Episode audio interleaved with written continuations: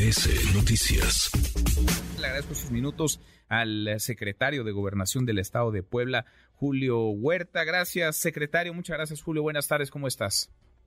Muy bien, Manuel. Buenas tardes. Gusto saludarte. Igualmente, gracias por platicar con nosotros. ¿Cuál es la situación en Puebla a esta hora de la tarde, una 17 de este martes? Bueno, en la mañana tuvimos una fumarola de color blanco, lo que nos indica que fue vapor de agua y gas. Y alrededor de las 11 de la mañana se empezó a tornar de color grisácea la fumarola, lo que implica que nuevamente esté emitiendo ceniza. No ha dejado de haber tremor de alta frecuencia, en algunos momentos la emisión de material piroplástico.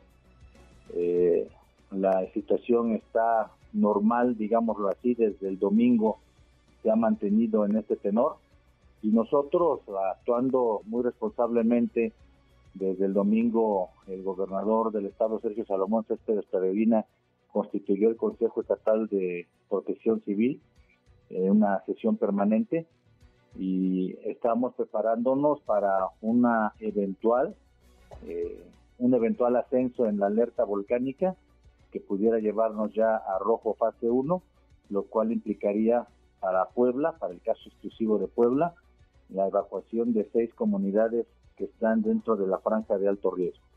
Esas seis comunidades pertenecen a tres municipios de Puebla, de los 217 que tenemos, y son Tochimilco, Atlisco y San Nicolás de los Ranchos.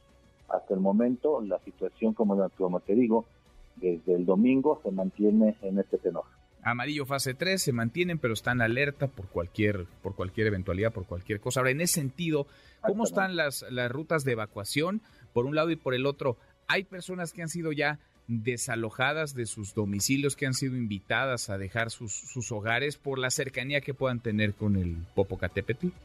No, de ninguna manera. No ha sido ninguna persona evacuada no no ha habido en ningún en ningún lugar del estado de Puebla intuyo que tampoco en los estados que también tienen esta condición de ser limítrofes con el volcán. Eh, y en relación a lo que me a lo que me comentas de las rutas nosotros en Puebla tenemos 10 rutas de evacuación las cuales están siendo de manera permanente monitoreadas y que están en condiciones muy buenas de tránsito y de ser utilizadas si fuera necesario repito, si fuera necesario, dado un ascenso en la, en la, en la alerta volcánica, que ya implicaría que estuviéramos en rojo fase 1. Hasta el momento no hay esa circunstancia. Tendría que ser en rojo fase 1. ¿Cuánta, gente, más o menos cuántos eh, ciudadanos, cuántos habitantes serían en ese caso eh, desalojados o invitados, digamos, a, a protegerse, a resguardarse? Quizá en un albergue, quizá con algún familiar. Sí, nosotros tenemos en estas seis comunidades que yo te, que te comento alrededor de 11 mil personas. ¿sí?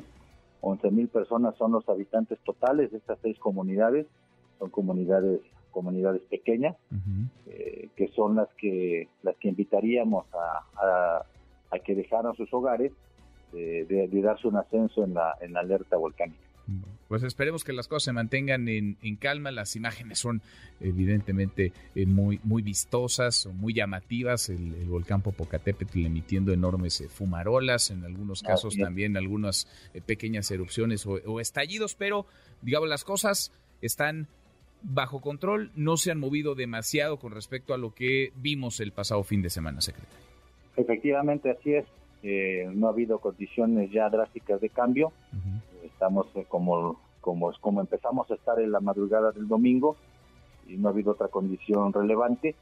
Y efectivamente, primero Dios no vamos a pasar de la fase amarillo 3. Es un espectáculo ver al coloso en estas circunstancias. Eh, todos estamos atentos, a todos se les pide calma y estar muy atentos también a, a los comunicados oficiales de los organismos de protección civil, del CENAPRED, del, del Sistema Nacional de Protección Civil, del Consejo Estatal de Protección Civil, que son las únicas vías por las cuales debe llegar la información veraz y la información que tiene que ser atendida. Sin duda, estar un llamado a los medios de comunicación a ser muy prudentes y ayudarnos en, en, la comunicación efectiva y veraz de las circunstancias. Pues han hecho ustedes un extraordinario papel, síganlo haciendo así y vamos a pasar, vamos a pasar de esta de esta, de esta alerta volcánica fase 3 y mayores problemas. Estar en alerta, más no en, no en alarma, no entrar en alarma. Secretario, te agradezco estos minutos, sigamos platicando. Gracias. Te mando un abrazo. Otro de vuelta, gracias, muy buenas tardes. Redes sociales para que siga en contacto: Twitter, Facebook y TikTok. M. López San Martín.